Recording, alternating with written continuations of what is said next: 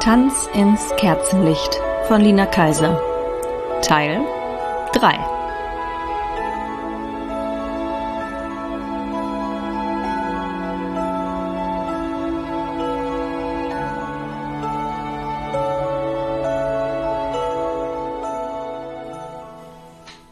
Ach komm, Katinka, nicht schon wieder die Selbstmitleidnummer. Meine Schwester Lea stand neben meinem Bett, auf welchem ich platt wie eine Flunder lag und meinen Kopf unter dem Kissen vergraben hatte. Ich bin so dumm, nuschelte ich in den Stoff. Ja, sagte Lea. Und so feige. Ja, wiederholte sie. Aber vor allem bist du echt anstrengend. Sie riss mir das Kissen vom Kopf und hielt mir mein Handy unter die Nase. Es klingelt ständig. Mach mal was dagegen. Meine dunkelsten Befürchtungen bestätigten sich, als ich auf dem Display meines Handys Arianes Namen las. Zehn ungelesene Nachrichten und drei Anrufe in Abwesenheit. Seit gestern Abend ließ sie mich nicht mehr in Ruhe. Ich hab mir einen Stalker geschaffen, jaulte ich. Was ist hier mit deiner Bewerbung? Lea hatte sich an meinen Schreibtisch niedergelassen und deutete auf einen dicken Briefumschlag. Ich seufzte nur und zog das Kissen zurück auf meinen Schädel. Schick die endlich mal ab, Sonst mach ich das. So wie sie es sagte, klang's bedrohlich. Lea, was machst du überhaupt in meinem Zimmer? Hallo? Wir wollten heute Kekse backen. Ach, ernsthaft? Ich hab andere Sorgen, Lea.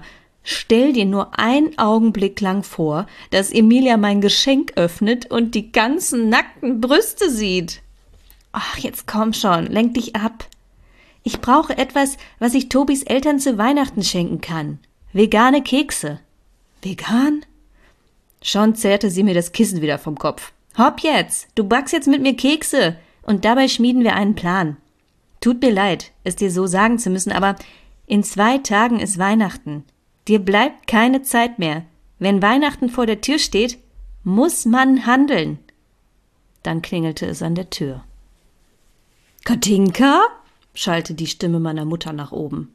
Oh, bitte lass es nicht Ariane sein, sandte ich ein kurzes Gebet und begab mich ängstlich die Treppe hinunter.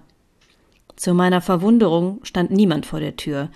Meine Mutter hielt allerdings ein kleines Weihnachtspäckchen in der Hand und reichte es mir. Das lag auf der Fußmatte, steht kein Absender drauf, nur dein Name. Das Päckchen war in silbernes Geschenkpapier mit Sternen gehüllt. Es wog leicht in der Hand. Ein Zettelchen hing am Geschenkband für Katinka erst Weihnachten öffnen. Lea schaute mir über die Schulter. Und? Schreit so deine Stalkerin? Oh, bestimmt. Ich sitze tief in der Scheiße, murmelte ich. Wir legen das jetzt unter den Weihnachtsbaum und vergessen das erstmal. Mit diesen Worten hatte Lea mir das Päckchen entrissen und brachte es wie geheißen ins Wohnzimmer unter unseren bereits prachtvoll geschmückten Tannenbaum. Mit verschränkten Armen blieb sie vor dem Baum stehen und starrte nachdenklich auf das darunterliegende, einsame Geschenk hinab. Ich tat es ihr gleich.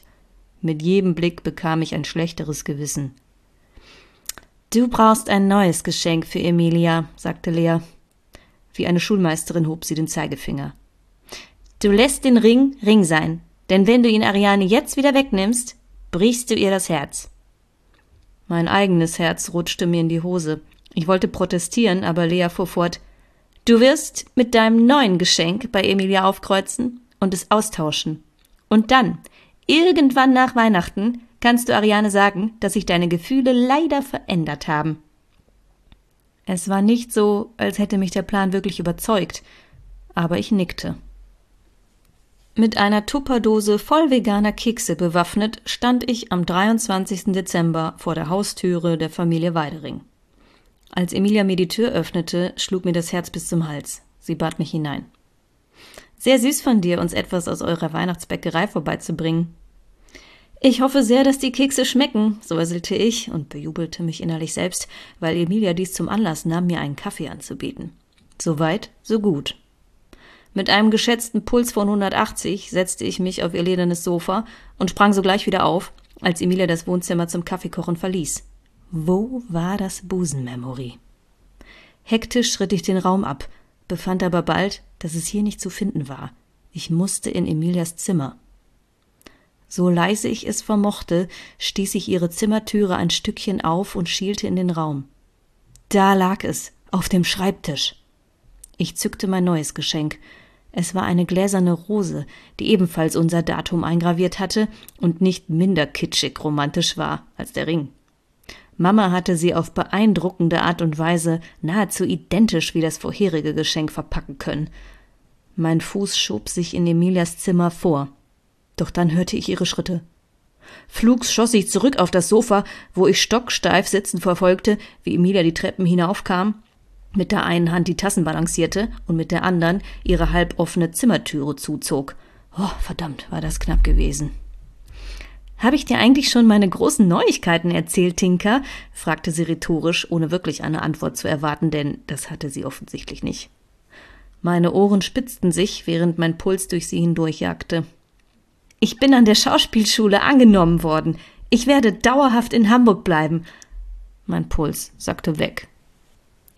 Du wirst was? sprach ich und schluckte schwer.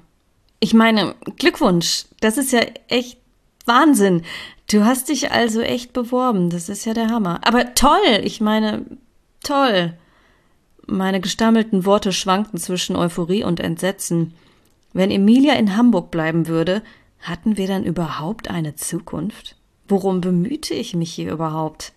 Gleichzeitig brach es mir nahezu das Herz, mit welchem Glanz sie in den Augen davon erzählte, von der Aufnahmeprüfung, ihrer Aufregung davor, und dass sie ihrem Vater das noch gar nicht erzählt hatte, aber sie fest entschlossen sei, ihren Traum nun zu leben. Ich kann sogar die Wohnung behalten, die Sibylle mir besorgt hat. Sie unterstützt mich voll und ganz. Tinker, ich werde wirklich Schauspielerin. Emilia strahlte. Ich dagegen sah all meine Lichter ausgehen. Plötzlich fiel mir meine Bewerbung ein, die auf meinem Schreibtisch verrottete und die sicherlich nicht mehr rechtzeitig vor Einsendeschluss bei der Hochschule ankommen würde. Bei der Hochschule in Hamburg. Was war ich für eine Idiotin? Hätte ich sie abgeschickt, ich hätte noch eine Chance gehabt. Alles in Ordnung, Katinka? Du bist ein bisschen blass. Ich weiß nicht, ich, sprach ich fast mehr zu mir als zu ihr, mir ist wirklich nicht ganz gut. Vielleicht, vielleicht hast du ein Glas Wasser für mich? Sofort sprang Emilia auf, und noch während sie sich der Treppe näherte, erhob auch ich mich. Mit dem Mute der Verzweiflung huschte ich in Emilias Zimmer. Auch wenn ich nicht wusste, ob mir eine Chance blieb, wenn ich noch eine hatte, dann war sie mein Geschenk. Wenn Emilia es erhielt, sie es annehmen und ihr klar werden würde, wie es noch immer um meine Gefühle für sie bestellt war, vielleicht würde eine Beziehung auch trotz der Entfernung gelingen. Vorausgesetzt natürlich, dass Emilia auch so empfand wie ich. Leise Zweifel meldeten sich aus einer verwinkelten Ecke meines Bewusstseins. Was, wenn auch mein Geschenk nichts mehr an unserem Verhältnis ändern würde? Vehement wischte ich den Gedanken beiseite und bewegte mich auf Zehenspitzen weiter über das Parkett. Lange war ich nicht mehr in diesem Zimmer gewesen zu lange. Meine Augen flogen über die weiß-lila-farbige Einrichtung, die Fotos, die unverändert auf ihrem Schreibtisch standen von ihrer Mutter, ihrer Oma. Meines fehlte. Sofort hörte ich die Zweifel wieder in mir aufschreien, doch da griff ich schnell nach dem falschen Geschenk, das auf der Tischplatte lag. Ich stopfte es lieblos in meine Tasche und zog das neue schwungvoll hervor. Zu schwungvoll. Es glitt mir aus den Händen, wie in Zeitlupe sah ich es unaufhaltsam zu Boden fallen. Als das Klirren der zerberstenden Rose mein Gehör erreichte, zerbrach auch etwas in mir. Splitter glitten schleifend über den Boden der Verpackung, als ich das Geschenk aufhob und einen Moment lang ungläubig anstarrte. Dann drückte ich es zu dem vulgären Geschenk tief in meine Tasche und trat zurück ins Wohnzimmer. Als Emilia mit Wasserflasche und Glas in den Händen den oberen Treppenabsatz erreichte, stand ich apathisch in der Mitte des Raums. Ist dir schlecht, Tinka? Willst du? Emilia blieb stehen. Hatte ich meine Zimmertüre nicht eben geschlossen? Betäubt vor lauter Frustration über das zerstörte Geschenk hatte ich nicht einmal die Türe hinter mir zugezogen. Es dauerte keine Sekunde, da hatte Emilia bereits die richtige Schlussfolgerung gezogen. Warst du in meinem Zimmer? Jetzt war alles vorbei. Game over.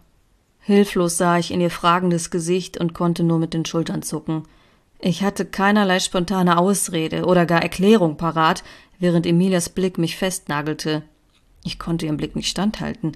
Und obgleich ich wusste, dass es feige war, spürte ich deutlich, mir blieb nur die Flucht. Ich muss jetzt nach Hause. Flugs trugen meine Beine mich die Treppenstufen hinunter und hinaus in den Schnee, während Emilia mir hinterherrief, was ist denn los? Wie hätte ich ihr das erklären sollen? Den Ring der Falschen geschenkt, die Rose zerbrochen, und Emilia würde eh die nächsten Jahre weit weg von mir leben, weil ich nicht mal die Chance ergriffen hatte, selbst eine Zukunft in Hamburg zu haben. Während ich im Stechschritt den Weg zum Bus bewältigte, kämpfte ich mit den Tränen, die auf meinen eisigen Wangen gleich gefroren. Ich hatte alles verbockt, was ich nur verbocken konnte. Weihnachten war gelaufen.